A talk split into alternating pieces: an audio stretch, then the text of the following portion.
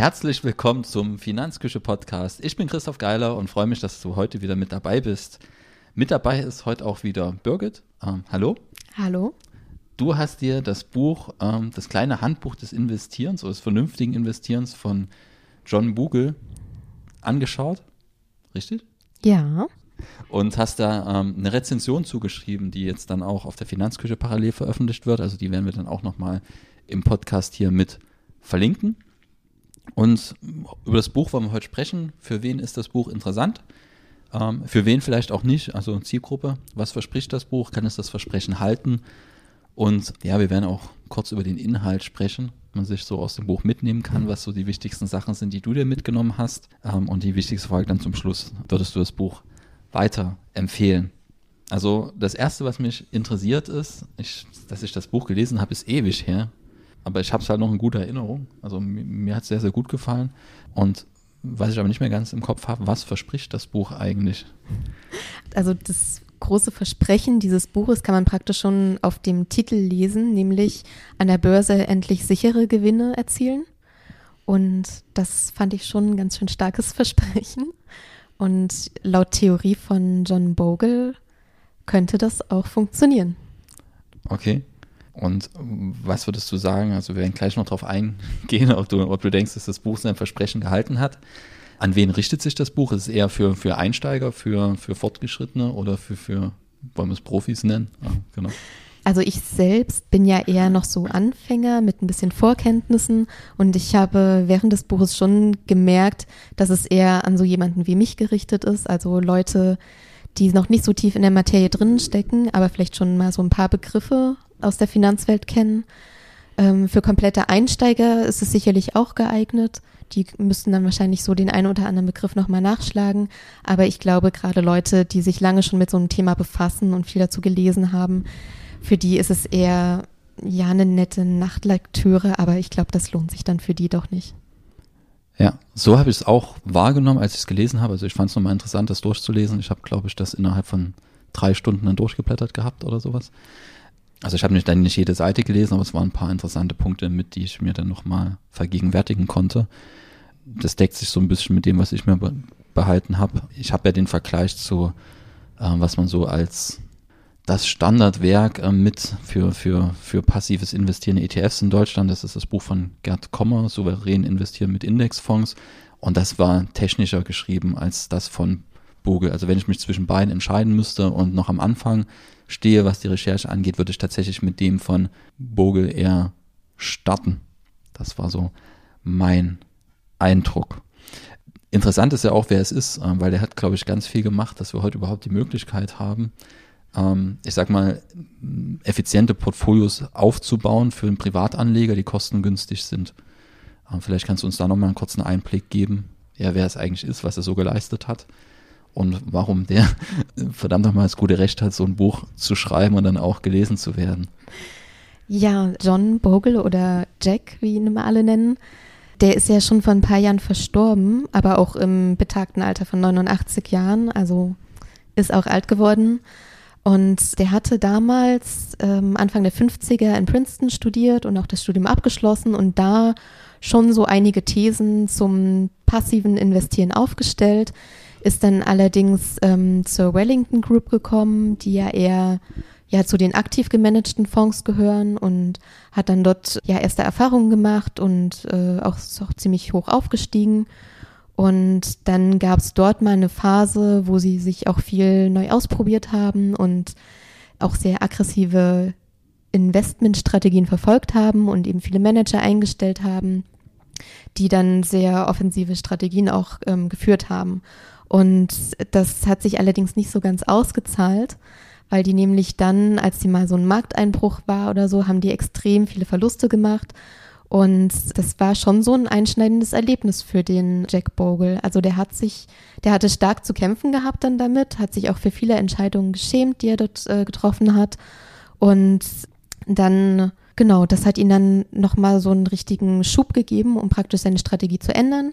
Die haben ihn auch erstmal prompt gefeuert, aber er durfte dann wohl äh, als Präsident von so einem kleinen Abteilung dort bleiben und hat dann so ein kleines Team gehabt Und mit diesem Team hat er auch ganz viel recherchiert, ganz viel gearbeitet und dann im Prinzip das Ergebnis dieser ganzen Recherche war dann der erste Indexfonds, der ja dann äh, in den 70ern aufgelegt wurde. Und damit hat er dann Vanguard auf den Weg gebracht. Genau. Die jetzt seit ein paar Jahren dann auch bei uns in Deutschland erhältlich sind als, als Investmentprodukte. Finde ich ganz, ganz spannend. Es gibt ja so einen ähm, ja, Vanguard-Effekt. Ähm, das heißt, wenn Vanguard irgendwo in den Markt reinkommt, purzeln erstmal die Preise. Das Schöne ist ja, dass die so eine Art genossenschaftlichen Ansatz haben. Also ich glaube, die, wenn ich es richtig im Kopf habe, die Fonds und ETFs sind dort Eigentümer der Gesellschaft und da die Anleger dort das Geld reinstecken in den USA, sind dann die Anleger über Umwege dann Eigentümer der Gesellschaft, was in den USA funktioniert, hier glaube ich rechtlich nicht in Europa. Ähm, und dass es eher so, ja, Genossenschaft auf amerikanisch ist und die da vielleicht nicht eine ganz so hohe Gewinnerzielungsabsicht haben wie das ein oder andere Unternehmen und deswegen die, die ETFs sehr, sehr günstig auflegen oder ihre Produkte. Ja, und, und äh, sind ja auch immerhin ähm, zweitgrößter Vermögensverwalter. Genau, sch schnell wachsend und ich glaube sogar auf dem Weg, ähm, die Nummer eins irgendwann zu werden, wenn es so weitergeht. Aber da, da ist noch der schwarze Fels, der was dagegen hat. Und genau. ETFs sind ja sehr, sehr transparent und wenn da einfach jemand auf den Markt kommt, der dann nochmal um einiges günstiger ist, dann müssen die anderen nachziehen, weil ansonsten wird nur noch Option B gekauft und nicht mehr Option A, ohne das jetzt zu werten, dass A besser ist als B. Genau. Genau, also das ist ähm, John Bogle, Gründer von Vanguard und ähm, eigentlich Urvater der, der heutigen ETFs, wobei, ähm, das hast du, glaube ich, auch in der, in der Rezension mitgeschrieben, der ja gar nicht so begeistert war von der Entwicklung zu ETFs. Genau, also an den ETFs hat ihn gestört, dass, dass, äh, dass die an der Börse gehandelt werden und dass das dadurch dann wieder so zum Spekulationsobjekt werden könnte und dass es dann eben nicht mehr nur bei den ETF-Kosten an sich bleibt, sondern dass natürlich diese ganzen Spekulationstransaktionen und Aktivitäten auch wieder ähm, dadurch eben die Preise hochgetrieben werden und genau. die Rendite damit sich natürlich verringert. Genau, wo, wo er halt davon ausgeht, dass Indexfonds halt seltener gehandelt werden als ETFs, weil die halt nicht minütlich, sekündlich bepreist werden und minütlich handelbar sind. Und das ist tatsächlich auch das, was man immer wieder feststellt, dass die Erträge der Anleger gar nicht signifikant gestiegen sind, seit es ETFs gibt sondern die machen genau dieselben Fehler wie vorher. ähm, nur, dass sie jetzt halt statt Fonds oder Einzelaktien ETFs handeln. Genau, also das ist sehr, sehr spannend. Und gehen wir aber einen Schritt weg vom Autor, haben wir schon jetzt, festgehalten, er hat sich da sehr, sehr verdient gemacht, um das Thema passives Investieren, wobei es ja passiv gar nicht so richtig gibt. Also irgendeine aktive Entscheidung wird da immer getroffen, sei es ähm, die aktive Entscheidung, wie so ein Index zusammengestellt wird. Und jetzt nach den Worten zum Autor inhaltlich, um was geht's in dem Buch?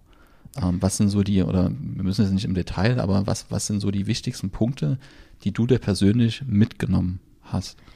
Also im Prinzip im Mittelpunkt dieses Buches stehen natürlich die Indexfonds, weil's, äh, weil sie seiner Meinung nach das beste und klügste Investment sind. Und er zieht dann aber auch viele Vergleiche zu aktiv gemanagten Fonds. Er hat ähm, viele Tabellen, mit denen er dann auch die Zahlen wiedergeben kann und die beiden Anlagemöglichkeiten miteinander vergleicht. Und ja, einer der größten Punkte oder Vorteile von Indexfonds sind eben, dass sie kostengünstig sind. Und dadurch äh, sind sie natürlich viel attraktiver.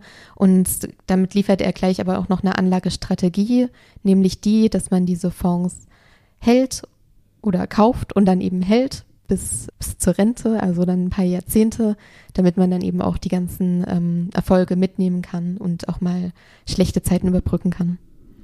Ja, also um das vielleicht mal plastisch zu veranschauen, wenn ich mir einen ähm, ETF kaufe, der kostet vielleicht 0,2 Prozent pro Jahr und das mit einem, ich sag mal, Dinosaurierfonds vergleiche, der also normalen aktiv gemanagten Fonds, Fonds, wie sie immer noch zu kaufen sind, ähm, der hat dann vielleicht Verwaltungskosten von 1,7 Fonds oder äh, 1,7 Prozent oder mehr.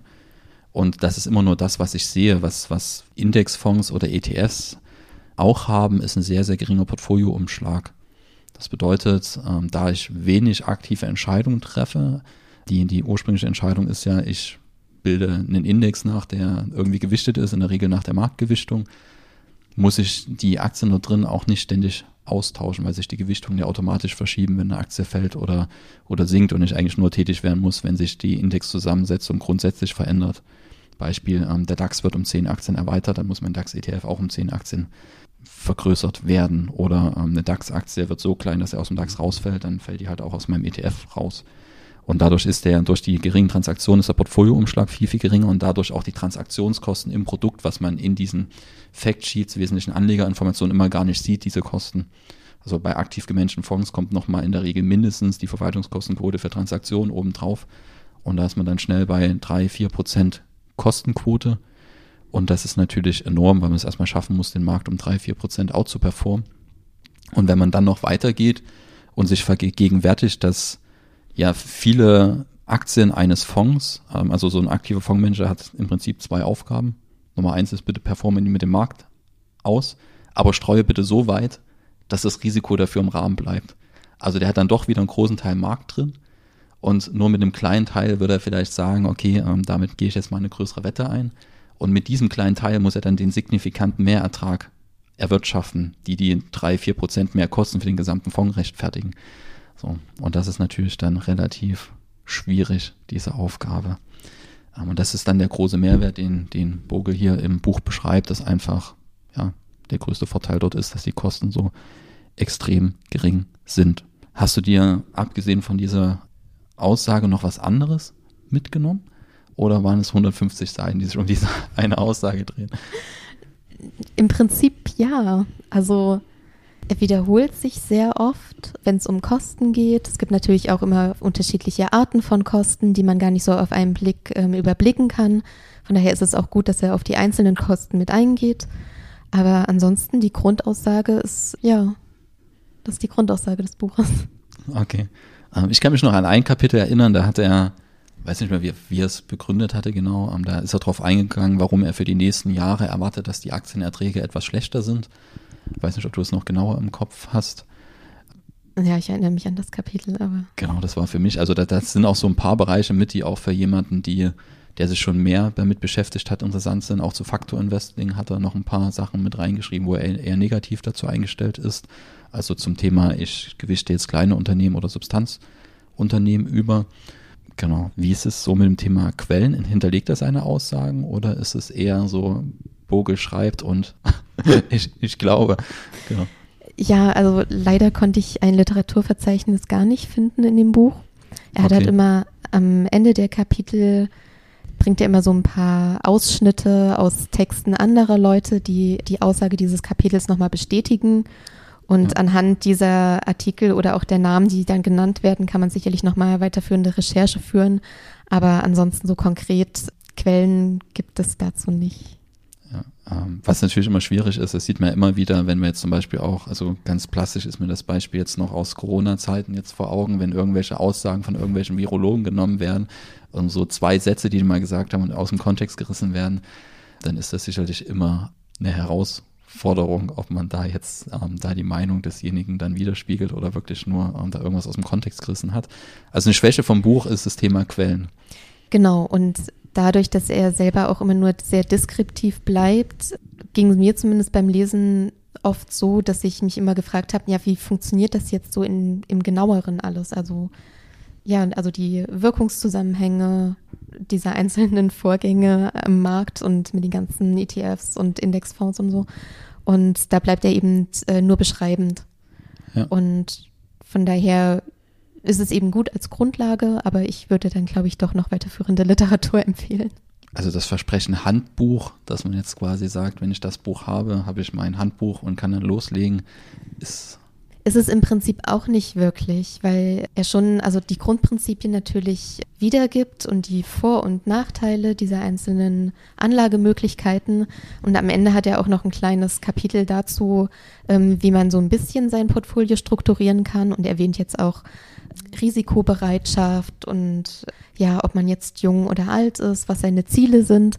Aber es ist jetzt trotzdem nicht so, dass man jetzt sagen könnte, äh, nach Lektüre des Buches, jetzt weiß ich genau, was zu tun ist, sondern dafür braucht man dann wahrscheinlich schon noch ja, weitere Beratung oder weitere Lektüre. Also es ist kein Standalone-Buch, wo ich jetzt sagen Richtig. kann, wenn ich das habe, ähm, dann brauche ich kein anderes mehr, es wäre generell, man sollte sich dann auch ähm, nochmal vor Augen führen, wer der Autor ist.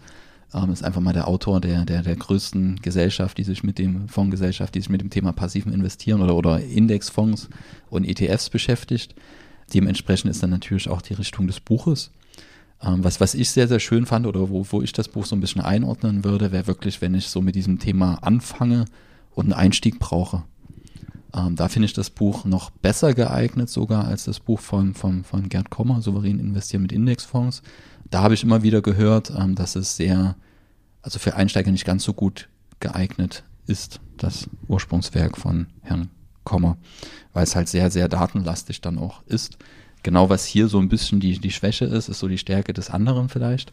Also kann man dann mal noch ähm, sich das zweite Buch daneben legen und dann sieht man dann aber schon, wenn man diese beiden, die man jetzt beide als Standardwerke mit bezeichnen könnte, liest, widersprechen die sich schon beim Thema Faktorinvestment. Der, der, Komma, äh, das Buch von Herrn Komma ist dann eher so pro und hier wird gesagt, nee, ist nicht so. Die Stärke von, von dem Buch von, von Herrn Komma ist dann aber das Thema Quellen bedeutet, da sind dann auch Quellen hinterlegt und das ist hier leider, und das ist ein großes Leider, nicht mit dabei. Wobei ich, und da muss man dann ähm, Trust-Faktor, ähm, hat halt einen großen Vertrauensvorschuss, einfach weil er sich da ja, sehr verdient gemacht hat. Und glaube auch nahezu verarmt für den Fondsmanager ins Grab gegangen ist. Das hast du ja auch in deiner Rezension geschrieben. Ja, ich glaube, er hatte dann zum Zeitpunkt seines Todes äh, ein Vermögen von 80 Millionen und das ist ja schon, also denkt man schon so, hm, bisschen wenig, aber er hat auch äh, regelmäßig äh, die Hälfte seines Gehaltes gespendet und er hat sich selber auch immer kein riesiges äh, Gehalt ausgezahlt, um einfach auch die Kosten sicher niedrig zu halten und dann hat er eben selber investiert. Und von daher finde ich das total super. Genau, das ist mir auch, ähm, wenn, wenn ich von den ganzen Gesellschaften eine hervorheben würde, ähm, ist das in der Beratung auch immer Vanguard nicht, weil die Produkte besonders toll sind, die sind gut, aber vor allem wegen dem genossenschaftlichen Gedanken dahinter, ähm, was ja für die USA dann doch schon ein kleiner Sonderweg ist. Ja. Das ist sehr, sehr charmant. Dann hat er noch ein Kapitel oder, oder ein paar Sätze, das hast du auch in deiner Rezension mit drin, zu Finanzberatern gesagt. Wie sieht er die denn? Das ist ja für uns sehr interessant. Ja, das Kapitel fand ich auch sehr interessant. Wie jetzt das genaue System mit der Finanzberatung in den USA ist, das weiß ich leider nicht so genau.